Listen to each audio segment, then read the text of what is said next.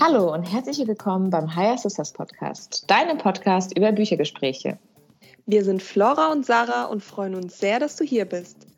Heute sprechen wir über das Buch Siddhartha von Hermann Hesse und haben auch wieder ein Special für dich, nämlich der liebe Martin ist heute in unserem Podcast und spricht darüber, wann er das Buch gelesen hat und was es danach mit ihm gemacht hat, wie seine Reise durch das Buch weiterging.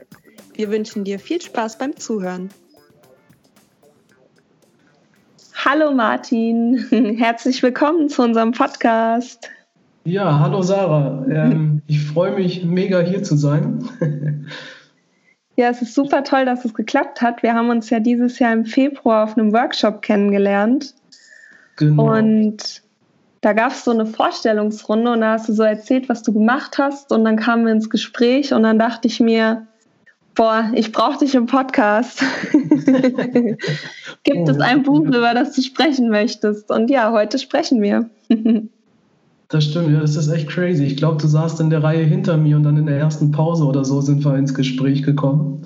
Genau. Und dann hattest du erzählt, dass du diesen Podcast hast und ich dachte mir eigentlich, so ein Bücherpodcast finde ich cool. Also kannte ich noch nicht, ähm, war dann aber auch gleich angetan von der Idee und ja, jetzt hat es ja dann auch tatsächlich gepasst und funktioniert. Ja, wir sprechen über ein super tolles Buch, Zitate genau. von Hermann Hesse. Genau. Ich bin auch, ja, ich finde das Buch echt klasse. Ich habe es jetzt das zweite Mal gelesen und mir gefällt es genauso gut wie beim ersten Mal. Sehr schön. Bevor wir ins Buch einsteigen, interessiert mich und unsere Zuhörer vor allem auch, ähm, wer du bist, was du so machst, an welchen Projekten du zurzeit arbeitest und ja. genau, wer ist Martin? Alles klar, wer ist Martin? Das ist eine große Frage. Wir ähm, steigen deep ein. genau, also Martin ist ja ein ganz normaler, mit 30-Jähriger würde ich sagen, ähm, der jetzt gerade wieder in seinem Heimatdorf wohnt oder in sein Heimatdorf zurückgekehrt ist. Äh, Gladebeck, das ist ein kleines Dorf bei Göttingen. Und was ich mache, ist, ich habe mich selbstständig gemacht vor zwei Jahren. Ähm, einmal im Bereich des Versicherungswesens, wo ich jetzt hoffe, nicht allzu viele Hörer oder Hörerinnen vom Podcast jetzt schon verschreckt zu haben. Ähm, nee, es gibt ja doch so ein paar Vorbehalte gegenüber der Branche, äh, die ich dann auch teilweise nachvollziehen kann, aber ähm, meine Motivation oder mein Antrieb, da tätig zu werden, war es tatsächlich irgendwie mehr Herz und mehr Liebe in diese Branche zu bringen. Weil ich glaube, eigentlich ist es ein wichtiges Thema und viele Menschen haben da irgendwie eine Hemmung vor, die gar nicht unbedingt sein muss. Also es mhm. ist wichtig, aber es ist keine Raketenwissenschaft, sich mit dem Thema Finanzen und Versicherung auseinanderzusetzen. Und Genau. Äh, mein Ansatz ist es dann irgendwie genau einmal diese Hemmungen zu nehmen und das Ganze dann vielleicht auch mit ein bisschen Spaß und Freude rüberzubringen. Also dass es dann nicht so diese schwere, trockene Kost ist. Das hört sich auf jeden Fall schon mal gut an, weil ich glaube, ich gehöre auch eher so zu dem Bereich, oh nee, muss das jetzt sein? ja, das kenne ich viel. Und also teilweise geht es mir dann auch, also ich bin nicht ganz frei davon. Bei Versicherung ist es jetzt ein anderes Thema, aber das Thema Steuer zum Beispiel, wo dann auch alle gleich irgendwie automatisch mitdenken, dass es dann mir auch liegt. Das ist dann auch so, dass dann, oh nee. Genau, das ist das eine und äh, wir hatten es im Vorgespräch schon gesprochen. Ähm, jetzt durch die Corona-Krise bin ich dann tatsächlich auch noch in dem Familienbetrieb meiner Eltern äh, mit tätig geworden. Und zwar haben wir hier einen Gemüseanbau. Also wir haben hier ein paar Hektar Land und bauen da Gemüse an und verarbeiten es dann auch noch weiter und haben dann einmal einen Stand in Göttingen auf dem Wochenmarkt und liefern dann an so ein paar verschiedene Großküchen in Göttingen, also unter anderem das Studentenwerk, die Mensen, die Studenten in Göttingen, und davon gibt es ja einige, ähm, werden dann mit kochfertigem Gemüse tatsächlich frisch aus einem Nachbardorf beliefert. Und ja, das kam jetzt durch Corona zu erliegen. Und da bin ich dann auch noch so ein bisschen mit eingestiegen. Es war dann irgendwie so eine ganz spannende äh, Erfahrung, Unternehmer-Crashkurs. Wie kann ich jetzt in der Krise so aufstellen, dass er irgendwie dann halbwegs ohne Schiffbruch zu erleiden durch diese Gewässer äh, steuern kann. Mega spannend. Ja, das sind die Projekte, die ich jetzt mache. Vielleicht noch ganz kurz zum Hintergrund oder zum, etwas weiter ausgeholt, weil in beiden war ich im Endeffekt Quereinsteiger. Studiert hatte ich eigentlich einmal ursprünglich Wirtschaftsingenieurwesen in Braunschweig, hatte dann aber relativ schnell auch festgestellt, dass ich nicht der klassische Ingenieur bin und dass es eigentlich auch nicht meins ist. Und hatte dann irgendwie diesen Bereich Change Management für mich entdeckt, weil ich während des Studiums gemerkt habe, dass diese zwischenmenschlichen oder psychologischen Dinge ich eigentlich ganz spannend finde. Und genau, bin dann nach dem Studium nach München gegangen, von Braunschweig oder vom wunderschönen Niedersachsen nach München. Und das hat mir auch echt gut gefallen. War ein Jahr da in einer Unternehmensberatung für Change Management. Da war ich als Ingenieur der Exot unter lauter Psychologen, was auch mega cool war. Das glaube ich. Aber nicht so meins, weil also die, ich habe mich nicht komplett damit identifiziert und dafür war mir dann irgendwie so die Workload von 50, 60 Stunden die Woche ähm, zu hoch. Und bin dann danach gewechselt, war dann noch drei, vier Jahre bei BMW tätig für das Thema Weiterbildung ähm, im Entwicklungsressort und habe dann, dann auch das neue digitale Lernformate bei BMW mit vorangetrieben. Das war auch eine spannende Zeit, aber irgendwie habe ich dann gespürt, dass das immer noch nicht gewesen ist und ich dann nicht genau wusste, was ich machen wollte, aber gemerkt habe, dass ich mein eigenes Ding machen wollte und jetzt bin ich tatsächlich sehr, sehr happy äh, mit dem, wo ich gelandet bin. Das hört sich gut an. Und du sag mal, hattest du nicht auch im Bereich Trainings oder Coachings etwas gemacht? Ja, stimmt. Weil das weiß ich noch. Ich fand diese Kombi mit den als wir diese Vorstellungsrunde hatten, hattest du von den Versicherungen erzählt, dann bei deinen Eltern der Familienbetrieb und das Coaching. Und ich fand diese drei Ecken, die man jetzt so eigentlich überhaupt nicht die Zusammenhänge sieht, fand ich super spannend, dass du in diesen drei Bereichen Fuß gefasst hast. Ja, stimmt. Siehst du, das hatte ich schon wieder ganz vergessen. so viel her. Krass, dass das in Erinnerung geblieben ist. Ja, das ist bei mir in Erinnerung geblieben, weil ich diese Kombi so abgefahren fand. ja. Ja, genau. Nee, da hast du recht. Also Trainings gebe ich dann auch seit Studienzeiten habe ich dann irgendwann angefangen, mich mit dem Thema Persönlichkeitsentwicklung zu beschäftigen und irgendwie diese Frage, wie tickt der Mensch, was treibt uns irgendwie an, wie funktionieren wir, warum machen wir die Dinge, die wir tun. Das habe ich dann auch noch ja intensiv mit studiert oder neben dem Studium eigentlich mich mehr Zeit damit beschäftigt als mit dem eigentlichen Studium und habe dann angefangen, da in dem Bereich Trainings zu geben. Und ich glaube, genau im Februar war das dann noch der Plan, dass ich da dann auch noch bei Instagram ähm, ja, mir etwas aufbauen wollte. Das ist jetzt dann aber tatsächlich erstmal etwas zurückgetreten aufgrund der Corona-Entwicklungen und mhm. dadurch, dass ich dann in den Gemüsebetrieb äh, dann mehr mit eingestiegen bin, ruht das Projekt jetzt etwas, aber das ist auf jeden Fall auch noch ein Herzensprojekt, was ich dann wieder mit aufrollen möchte. Da hast du vollkommen recht. Ich habe dich gerne daran erinnert. Ja, ja, super, super spannend. Das sind so unterschiedliche Bereiche und was mich jetzt noch kurz interessiert, bevor wir zum weitergehen zum Buch, war das, kam das so alles einfach so in dein Leben? Hattest du Pläne oder bist du da so reingeraten? Oder hattest du einfach das Gespür, dass das passt jetzt für den Moment, weil das sind ja wirklich so viele unterschiedliche Bereiche? ganz ehrlich, nee. So, so, so geplant war es nicht. Ähm, also, Life happens while making other plans. ja, das das trifft es ganz gut. Nee, also eher teilweise dann auch im Gegenteil. Also ich habe früher dann zu Studienzeiten immer gesagt, um Gottes Willen, ich will nie in den Betrieb meiner Eltern mit einsteigen. Landwirtschaft ist so ein sieben Tage Job, äh, wo du nie abschalten kannst und das ist mir viel, viel zu viel Trubel. Und ähm, ja, manchmal ist es ja so, dass man dann die Dinge erst zu wertschätzen lernt, wenn man sie nicht mehr hat. Oder wobei, als ich dann weg war, war es dann auch noch so, dass ich es gar nicht so sehr vermisst habe. Aber jetzt, wo ich dann wieder zurück bin, also das Jahr, wo ich jetzt wieder hier zurück in Göttingen bin, wohne ich dann auch mhm. wieder in meinem Heimatdorf, ähm, direkt neben meinen Eltern im Haus von meinen Großeltern. Und ja, dann, genau das alles so mitbekommen und irgendwie dachte ich mir, das ist doch ganz nett, es hat was. Und jetzt gerade in der Krise, ähm, wo viele betroffen sind und wir ja auch mit betroffen waren, ist es ja aber nichtsdestotrotz so, dass irgendwie Gemüse oder diese Grundlebensmittel ja trotzdem äh, gebraucht werden und dann wir so ein Stück weit auch systemrelevant sind. das stimmt. das jetzt irgendwie crazy sich anhört. Nee, vieles kam so geplant, war es nicht direkt, also manchmal hatte ich dann irgendwie so eine Stimme, die dann gesagt hat, geh doch in den Bereich, geh in den Bereich.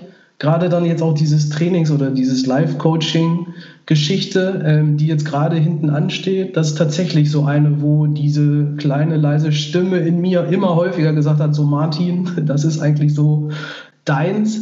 Die war schon häufiger da, aber oftmals habe ich mich dann auch noch nicht getraut oder mir dann eingeredet, nee, ich bin noch nicht so weit. Und jetzt in dieser Kombination finde ich es dann aber irgendwie ganz spannend, das zu machen. Also Mindset dann auch mit dem Thema äh, Finanzen zu verbinden. Und diese Gemüseanbau, du bist ja, glaube ich, auch sehr umtriebig, was das Thema Gärtnern angeht. ähm, das, das ist einfach etwas, was einen erdet und ich finde, es ist extremst schöner Ausgleich, wenn man den ganzen Tag vor dem Computer sitzt, danach irgendwie in den Garten gehen zu können und dann zwei Stunden ein Feld mit frisch gepflanzten Pflanzen gießt. Das stimmt. Das, das ist tatsächlich etwas, was ich so nie gedacht hätte und was ich jetzt auch irgendwie erst aufgrund dieser ganzen Abbiegungen und Abzweigungen so wirklich zu schätzen weiß. Ja, ich sehe das auch so. Ich finde auch so dieser Ausgleich, gerade wenn du in sehr unterschiedlichen Bereichen arbeitest, das ist einfach enorm wertschätzend, wenn du deinen Laptop zuklappst und dann zu den Pflanzen gehst, die jetzt nicht von dir erwarten, dass du E-Mails beantwortest oder mit ihnen äh, große äh, Gespräche führst, sondern du kannst da einfach in Ruhe so, so deine Arbeit machen. Und ich finde das auch enorm ausgleichend und merke, wie mir, wie mir das enorm viel bringt, auch draußen an der frischen Luft zu sein. So dieser, dieser Wechsel ist für mich auch super. Ähm, ja, ausgleichend und bringt einen so wieder zur Ruhe runter. Ja, das ja. sehe ich genauso. Ja, mhm. total, total, das stimmt. Genau. Neben das nochmal zusammenzufassen, so, ich wusste, dass ich irgendwie, also so eine gewisse Lust auf mehr oder so ein gewisses Wachstumsbedürfnis war schon da. Also das irgendwie dann so der Standard 9-to-5-Job, ohne dass jetzt irgendwie äh, bewertend zu meinen, nicht meins ist. Aber dann genau in welche Richtung es geht, das wusste ich tatsächlich nicht. Und früher dachte ich auch immer oder habe mir selbst eingeredet, dass ich jetzt irgendwie diesen einen perfekten Job finden muss. Und war dann auch oft unglücklich, wenn es nicht so war. Und irgendwie mhm. hat sich jetzt dann so ergeben, dass ich dann halt da an drei Fronten unterwegs bin. Aber in Summe macht es mich gerade sehr, sehr happy. Auch wenn ich noch am Anfang bin und noch nicht das irgendwie mir aufgebaut habe, was ich mir aufbauen möchte. Aber genau, ich spüre gerade, dass es das ist, was ich wirklich will und das ist extremst toll und das ist etwas, was ich tatsächlich auch jedem wünsche, äh, dass es ihm oder ihr so gehen mag. Mhm. Ja, das ist total schön, dass du da deinen Weg gefunden hast und dass du auch dich davon frei gemacht hast, dich davon gelöst hast, diesen einen perfekten Job zu finden, wenn es doch drei perfekte Jobs gibt, weißt du? ja, die zu einem passen. Und genau, ich sehe das, ich sehe das auch so. Ich mag, ich mag auch so diese vielen mh, mm, Säulen, die man im Leben hat. Mhm. Und sehe das auch als große Bereicherung mittlerweile, dass ja. man ja Erfüllung eben in nicht nur in einer Sache findet, sondern eben vielleicht in drei oder vier. Und dann sind es halt auch manchmal Berufe. Und ich, für mich, ich finde das auch vollkommen in Ordnung.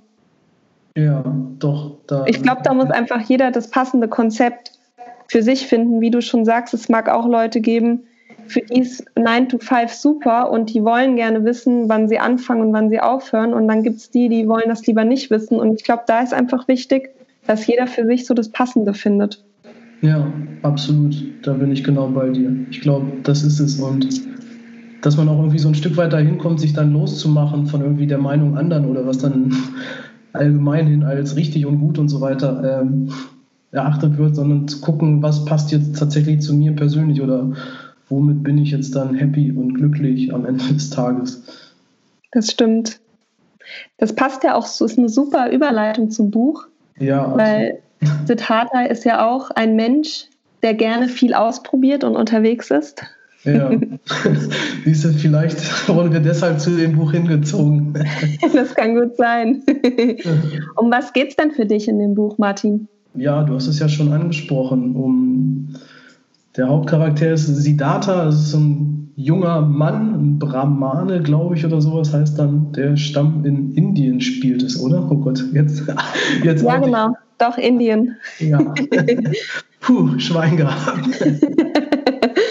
ähm, genau, ich glaube, in der Einleitung ist, also es ist ein junger, gut aussehender Mann, der dann auch irgendwie in einer eigentlich guten oder wohlhabenden Familie aufwächst und vermeintlich alles hat, was er irgendwie möchte und die Frauen äh, stehen auf ihn und genau, aber irgendwie ist er mit der Situation äh, unzufrieden und er ist dann auch irgendwie schon Gelehrter und irgendwie spirituell oder ähm, da religiös unterwegs und macht da auch vieles gut und äh, auch bei den Weisen unterwegs. Aber er ist irgendwie unzufrieden und zieht dann los in die Welt mit seinem besten Freund.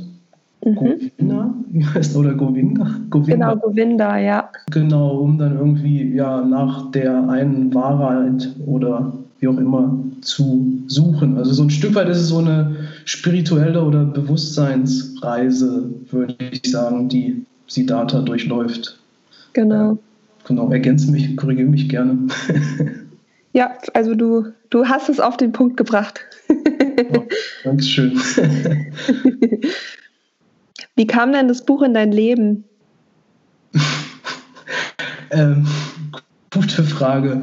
Hm. Äh, das ist ja der Punkt. Ich habe es jetzt gerade nochmal gelesen, weil das erste Mal, dass ich es gelesen habe, ist, es muss, glaube ich, vier Jahre, drei, vier Jahre unterwegs sein. Also ich war auf jeden Fall schon in München und ich bin so ein intuitiver Typ. Oder, also ich kann jetzt nicht sagen, es war irgendwie geplant und ich wollte unbedingt die Data lesen. Ganz im Gegenteil. Ich glaube, es war tatsächlich so, dass meine Mutter hat extremst viele Bücher und ich war dann irgendwie zu Besuch in der Heimat bei meinen Eltern und bin dann da irgendwie durchs Bücherregal gegangen und habe mir die Bücher angeguckt und geguckt irgendwie, welches Buch mich angesprochen hat.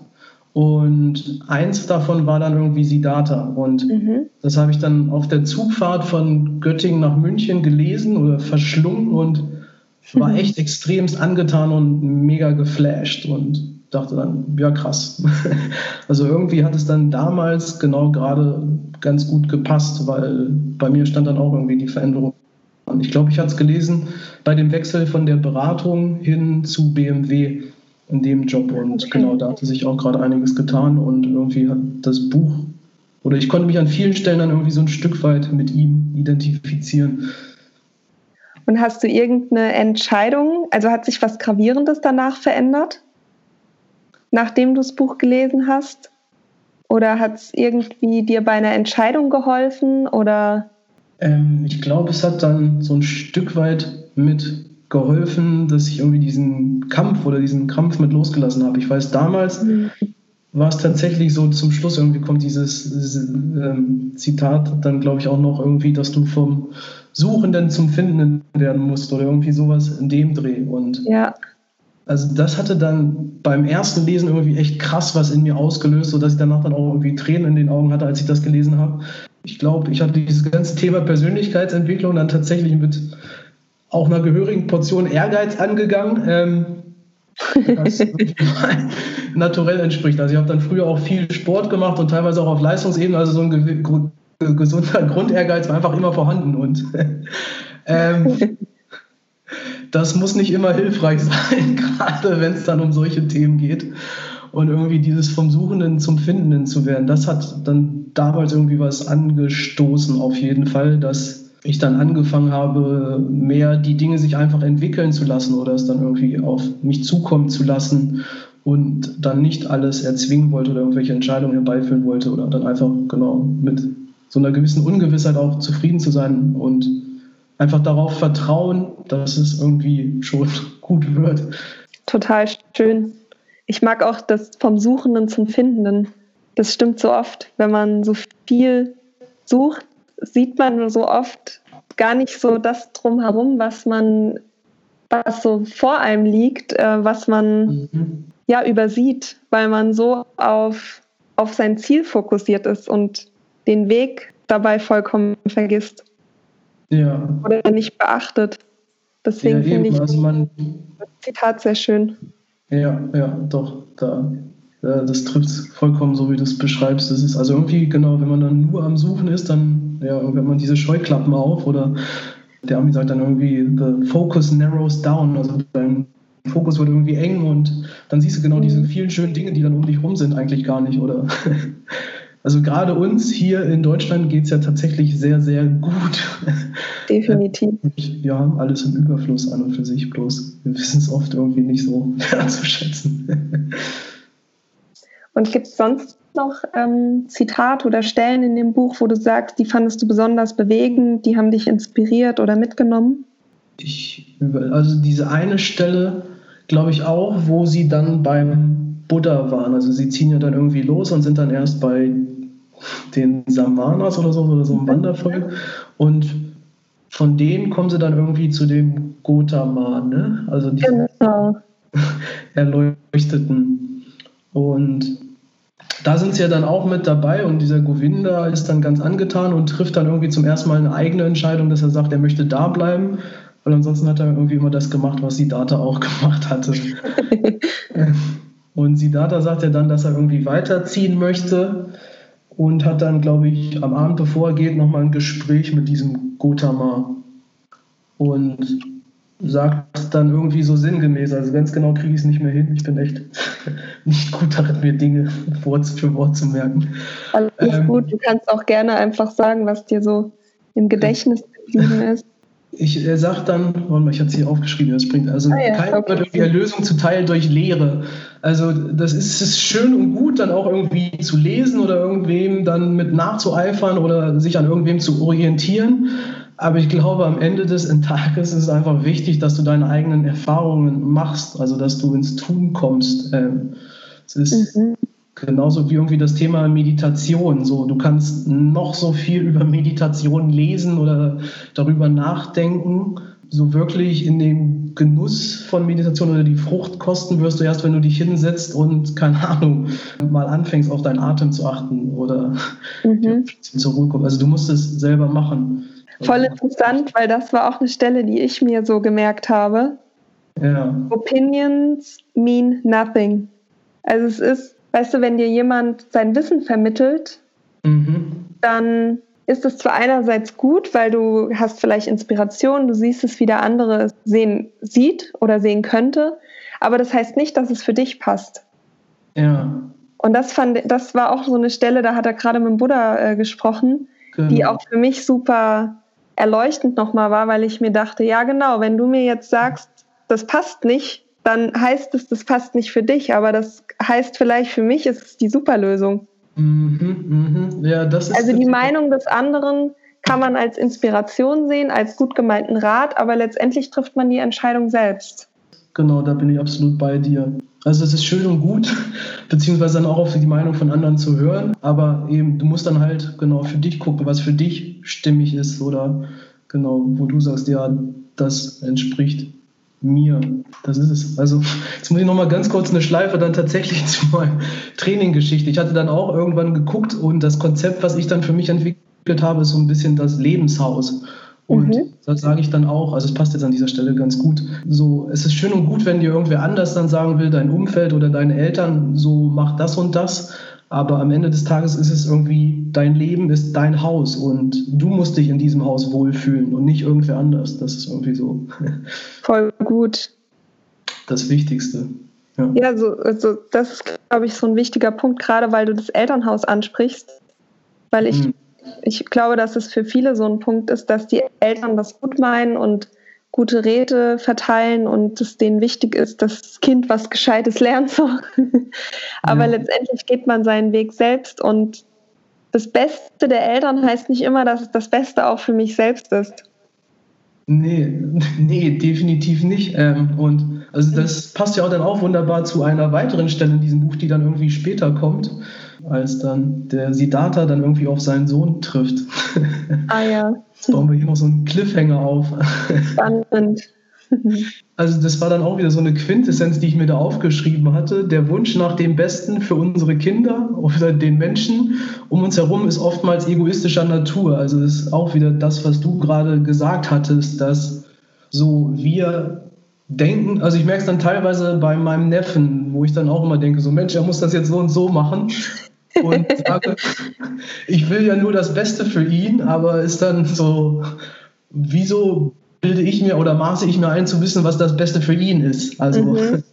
wahrscheinlich ist es ja dann irgendwie, dass ich ihm das aufstülpen will, was für mich funktioniert hat oder wo ich jetzt von ausgehe, dass es das Beste ist. Aber ob es jetzt für ihn wirklich das Beste ist, ähm, sei mal dahingestellt. Da also, gehe ich voll mit. So. Und ich glaube, es ist halt auch total schwer, da das auszuhalten. Oder ja. gerade als, als Elternteil oder wenn du sehr eng mit jemandem bist und, und, und dir denkst, oh Mann, das siehst du doch, dass es falsch ist, aber letztendlich ist es nur meine persönliche Meinung oder mein Befinden. Für mhm. die Person passt es vielleicht gerade voll gut. Ja, das ist es, das ist ja, das ist echt. That's life. Du hattest gerade irgendwie gesagt, Opinions, Opinions means nothing. Hast du das Buch auf Englisch gelesen? Äh, ja. Ah, genau. Also ich habe noch eine Stelle, die wollte ich gerne mit dir teilen. Ja. Schieß. Hm, da geht es darum, als er das erste Mal den Kapitän, den, ah, den Ferryman, genau, ja. den Fährmann, als er den das erste Mal trifft, und er ihn rüberbringt, da mhm. hat er kein Geld und auch so eigentlich keinen Besitz. Und der Fährmann wusste das schon vorher, aber Siddhartha sagt dann doch zu ihm, ich kann dir leider kein Geld bezahlen. Und dann sagt der Fährmann, ja, das war mir klar. das konnte ich dir ansehen, aber alles kommt irgendwie an anderer Stelle zurück. Ja. Everything comes back. Und das fand ich auch, das, das ist auch so mit eins meiner, meiner Lebensmottos, dass ich auch fester Meinung bin, so wie du es hinausrufst, so kommst du es auch irgendwann wieder zurück. Vielleicht nicht von der Person, aber auf irgendwelchen anderen Wegen gibt sich das Ganze immer irgendwie weiter. Wenn du freundlich zu jemandem bist, obwohl er dir vielleicht gerade nicht freundlich entgegnet, dann hat das vielleicht was bei der Person ausgelöst, der, die dann wieder freundlich zu jemand anderem ist. Also ich glaube, dass so wie du es ausstrahlst, es auch immer wieder zu dir zurückkommt. Mhm. Ja, absolut. Da bin ich auch bei dir. Also da denke ich auch, oder die Erfahrung, die ich gemacht habe, ist, dass es absolut so ist. Und auch wie du sagst, also manchmal weiß man gar nicht wann oder wo oder in welcher Form, aber äh, es ergeben sich dann einfach Dinge und es fügt sich. Genau. Und du denkst, ja, crazy. ja, das waren so meine zwei Lieblingsstellen in dem Buch. Gibt es ja. denn von deiner Seite noch? Ja, genau, dann noch diese eine Stelle, das war auch schon wieder so witzig, ähm, wo ich die dann irgendwie gesehen hatte, wo er dann das zweite Mal zu diesem Fährmann zurück an den Fluss kommt. dann wird ja irgendwie, also der Fährmann sagt dann, glaube ich, zu ihm, hier, schau in den Fluss und was siehst du da? Und dann wird es dann auch irgendwie beschrieben, dass es dann alles da lang fließt und hast du nicht gesehen. Und dann mhm. dachte ich mir so, irgendwie, dieser Fluss ist so irgendwie eine Metapher für den Fluss des Lebens und dachte, ich hätte jetzt, wer weiß, wie hochtrabenden oder bedeutungsschweren Einsicht gehabt. und dann wurde es dann halt auch auf genauso auf der nächsten Seite beschrieben, dass der Fluss dann wie des Lebens ist und nicht so crazy. ich mochte auch die, dieses Bild von dem Fluss, mhm. wie sie das Leben damit erklärt haben. Das hat mir auch sehr, sehr gut gefallen.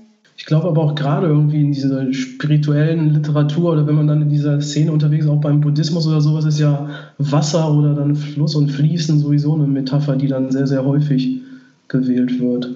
Ja, und ich finde, es ist halt, ich meine, jeder hat schon mal einen Fluss beobachtet, leichter verständlich so manche Botschaften, weil man ja. sich besser vorstellen kann oder selbst schon mal erfahren hat oder beim nächsten Mal dann mal genauer hinschaut. Weil der, ja. der Fährmann, der hat ja seine ganzen Lebensweisheiten komplett von dem Fluss gelernt. So wie andere Lehrer hatten und lange Zeit Schüler waren, viel gelesen haben, viele Meinungen sich eingeholt haben, hat er einfach immer nur den Fluss beobachtet und hatte letztendlich genauso viel Wissen, einfach durch Beobachtung und durch in sich hineinfühlen. Mhm. Ja, das ist, also das ist dann auch genau eine Stelle, was ich dann auch bemerkenswert finde. Das wird dann irgendwie ganz zum Ende des Buches nochmal besprochen dass der Fährmann jetzt nicht irgendwie, wer weiß wie weise oder belesen oder was auch immer war, aber er spürte die Dinge einfach und ja, war dann trotzdem irgendwie erleuchtet oder am Ziel angekommen. Mhm. Und mit einem Lächeln im Gesicht. Ja, genau, mit einem Lächeln. das nicht zu vergessen war. Und das war eine Stelle im Buch, die ich tatsächlich mir auch markiert hatte, nicht weil sie jetzt besonders oder weil es die Tami angesprochen hat, weil ich dann erstmal innegehalten habe und dachte so, hm, mit äh, klug bist du, O Samana, sprach der Ehrwürdige, klug weißt du zu reden, mein Freund, hüte dich vor allzu großer Klugheit. Also als er dann auch nochmal da bei dem Buddha war und dann dachte mhm. ich mir so, hä, wieso soll er sich jetzt irgendwie vor Klugheit hüten? stimmt, ähm, stimmt. Genau, aber ich glaube, später in dem Buch wird das dann nochmal mit erklärt, wo ich hole nochmal aus. Ich hole gerne aus. Mach das. Dafür haben wir auch einen Podcast. da darf man ausholen. also, was ich an dieser Geschichte dann auch noch irgendwie toll finde, ist, dass sie da halt diese verschiedenen Stationen durchläuft. Also, dass er dann eigentlich ja relativ reich und wohl, also er hat eigentlich alles, was man so braucht geht dann irgendwie weg zu den Samanas, wird dann irgendwie ein Asket und will sich dann der reinen Lehre verschreiben, merkt dann aber irgendwie, das ist es auch nicht und trifft ja dann diese Kamala da in der Stadt, mit der er dann irgendwie da eine Liebesaffäre hat und die ihn dann irgendwie in das ganze Thema Liebe einführt und lernt dann auch das Kaufmännische zu haben und stellt dann aber auch wieder fest, dass es das nicht ist. Und dann auch in dieser Aufklärung, also in diesen letzten zwei Kapiteln, wo er dann wieder beim Fährmann am Fluss ist, sagt er dann irgendwie, dass diese weltlichen Gelüste oder sowas. Auf Deutsch werden die dann Kindermenschen genannt.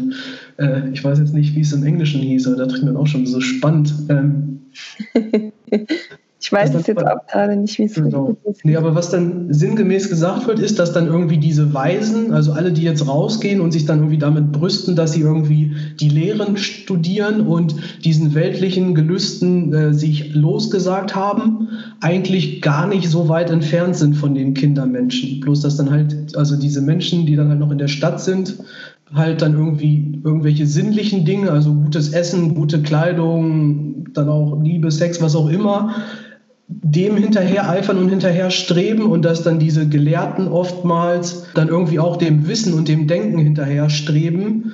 Das ist aber dann noch nicht das ist, was irgendwie jetzt den Buddha oder sowas oder dann, dann irgendwie wirklich diese Vollendung ausmacht. Mhm.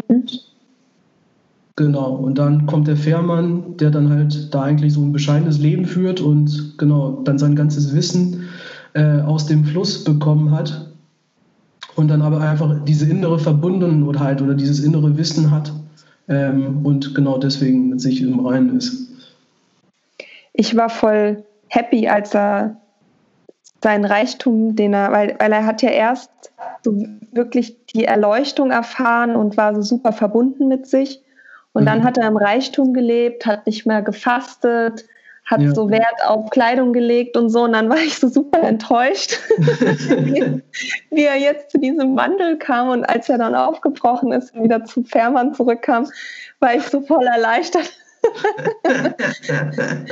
dass er wieder zu seinem eigentlichen Weg, was er ja, weil, weil er hat richtig in dem Buch auch gesagt, etwas ist in ihm gestorben, als er sich so nicht mehr auf seine innere Welt konzentriert hat.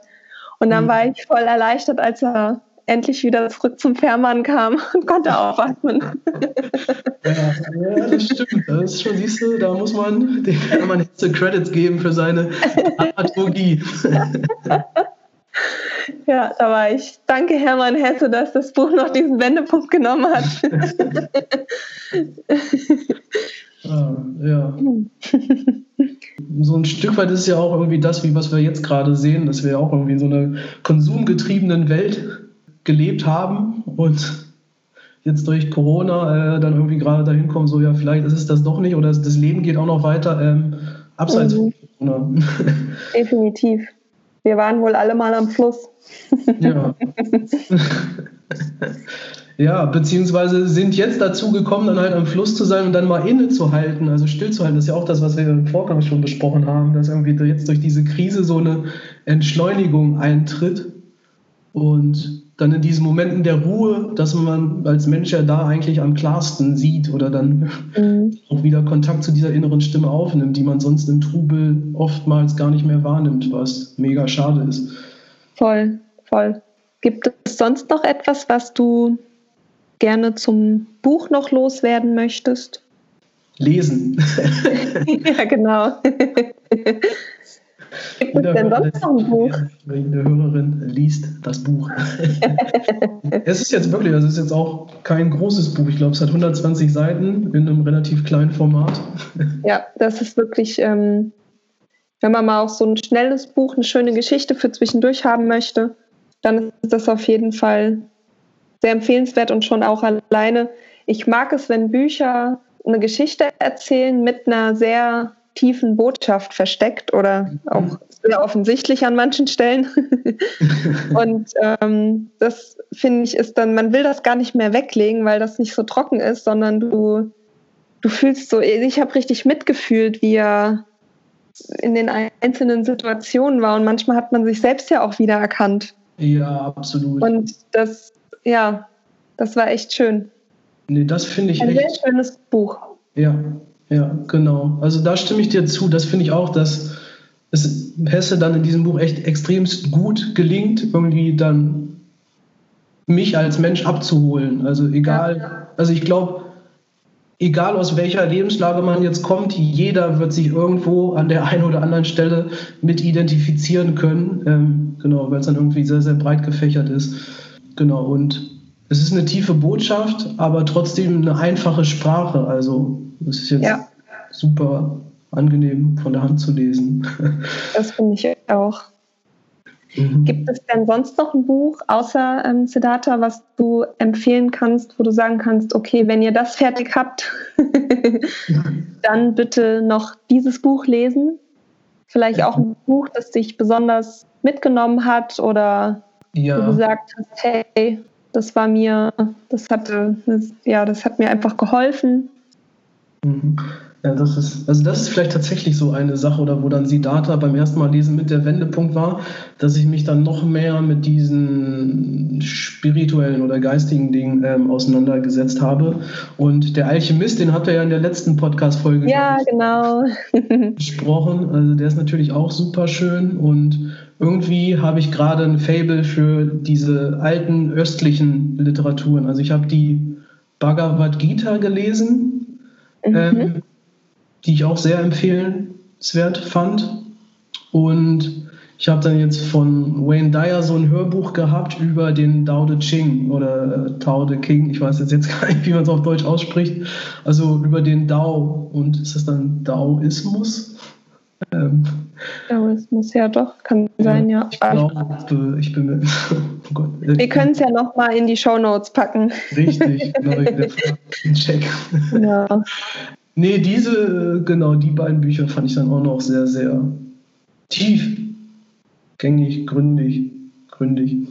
Ja. Vielen Dank für deine Leseempfehlung. sehr, sehr gern. Ähm, genau. Und ansonsten bin ich noch gespannt, was ihr dann wieder auskramt. Also waren eh noch ein paar Bücher mit dabei, die ich dann bei euch gesehen habe, die jetzt auf meine To-Read-List gewandert sind. Sehr gut, das freut uns zu hören. Wenn jetzt jemand mit dir Kontakt aufnehmen möchte, Martin, sei es wegen dem Gemüsebau, wegen Tra Trainings, wegen den Versicherungen, wie kann man denn am besten Kontakt mit dir aufnehmen? Ja, sehr gute Frage. ähm, der einfachste Weg aktuell ist tatsächlich über Instagram. Ähm, ich fange mal an mit dem Gemüsebetrieb. Da gibt es Gemüse, also mit UE geschrieben, also gemuese.marzet äh, heißt mhm. der Account da. Das heißt, wenn einer hier uns zuhört und äh, aus der Region Südniedersachsen oder irgendwo um Göttingen kommt, dann schaut genau sehr, sehr gerne bei uns vorbei. Sehr ähm, cool. Frisches Obst und Gemüse, alles, was das Herz begehrt. Und für die Trainingsgeschichte auch. Also ich hatte es gerade gesagt, das Projekt ruht gerade etwas, weil ich mit den anderen beiden Projekten gerade sehr, sehr eingespannt bin. Ähm, aber da ist der Account martin.marzet, so martin.marzett. Da kann man gerne schon mal drüber stöbern, dann sieht man irgendwie so grob, in welche Richtung es geht. Ähm, da ist tatsächlich auch noch einiges geplant, sobald ich dann wieder die Kapazitäten zu habe. Und genau das Thema Finanzen und Versicherungen bin ich auch gerade dabei, es neu aufzustellen. Also da war ich auch bei einem Unternehmen und habe dann aber jetzt gesagt, nee, ich möchte das komplett selbstständig machen. Und dementsprechend entsteht da gerade eine neue Internetpräsenz und auch ein neuer Insta-Kanal. Da gebe ich euch dann gerne nochmal Bescheid, wenn es soweit ist. Aber Super. Eben die zwei Accounts, martin.marz und gemuese.marz, äh, die packen wir mit in die Show Notes und das dann schon mal eine cool. gute Anlaufstelle. Und ansonsten, falls es irgendwie Fragen gibt oder irgendwas interessiert, ähm, sehr, sehr gerne Fragen. Also, genau. Wir können ja dann die Webseite auch noch nachträglich in die Show Notes packen. Oder ihr schreibt einfach uns und wir fragen dich. Ja, sowohl als auch, genau. genau. Ich bin dafür alle Schandtaten zu haben und wenn ihr das macht, dann ist das natürlich ein sehr, sehr schöner Service. Vielen Dank. Na klar. Ja, wir sind natürlich gespannt, ob du das Buch schon gelesen hast und was du heute aus dem Podcast für dich mitnimmst. Du kannst gerne auf unserer Instagram-Seite The Higher Sisters uns einen Kommentar hinterlassen und ansonsten findest du uns auch auf dieser, YouTube, Spotify und dem Apple äh, Podcast, auf, auf dem Apple, äh, auf der Apple Podcast App. Und ja, wir freuen uns sehr, mit dir Kontakt aufzunehmen und freuen uns aufs nächste Mal.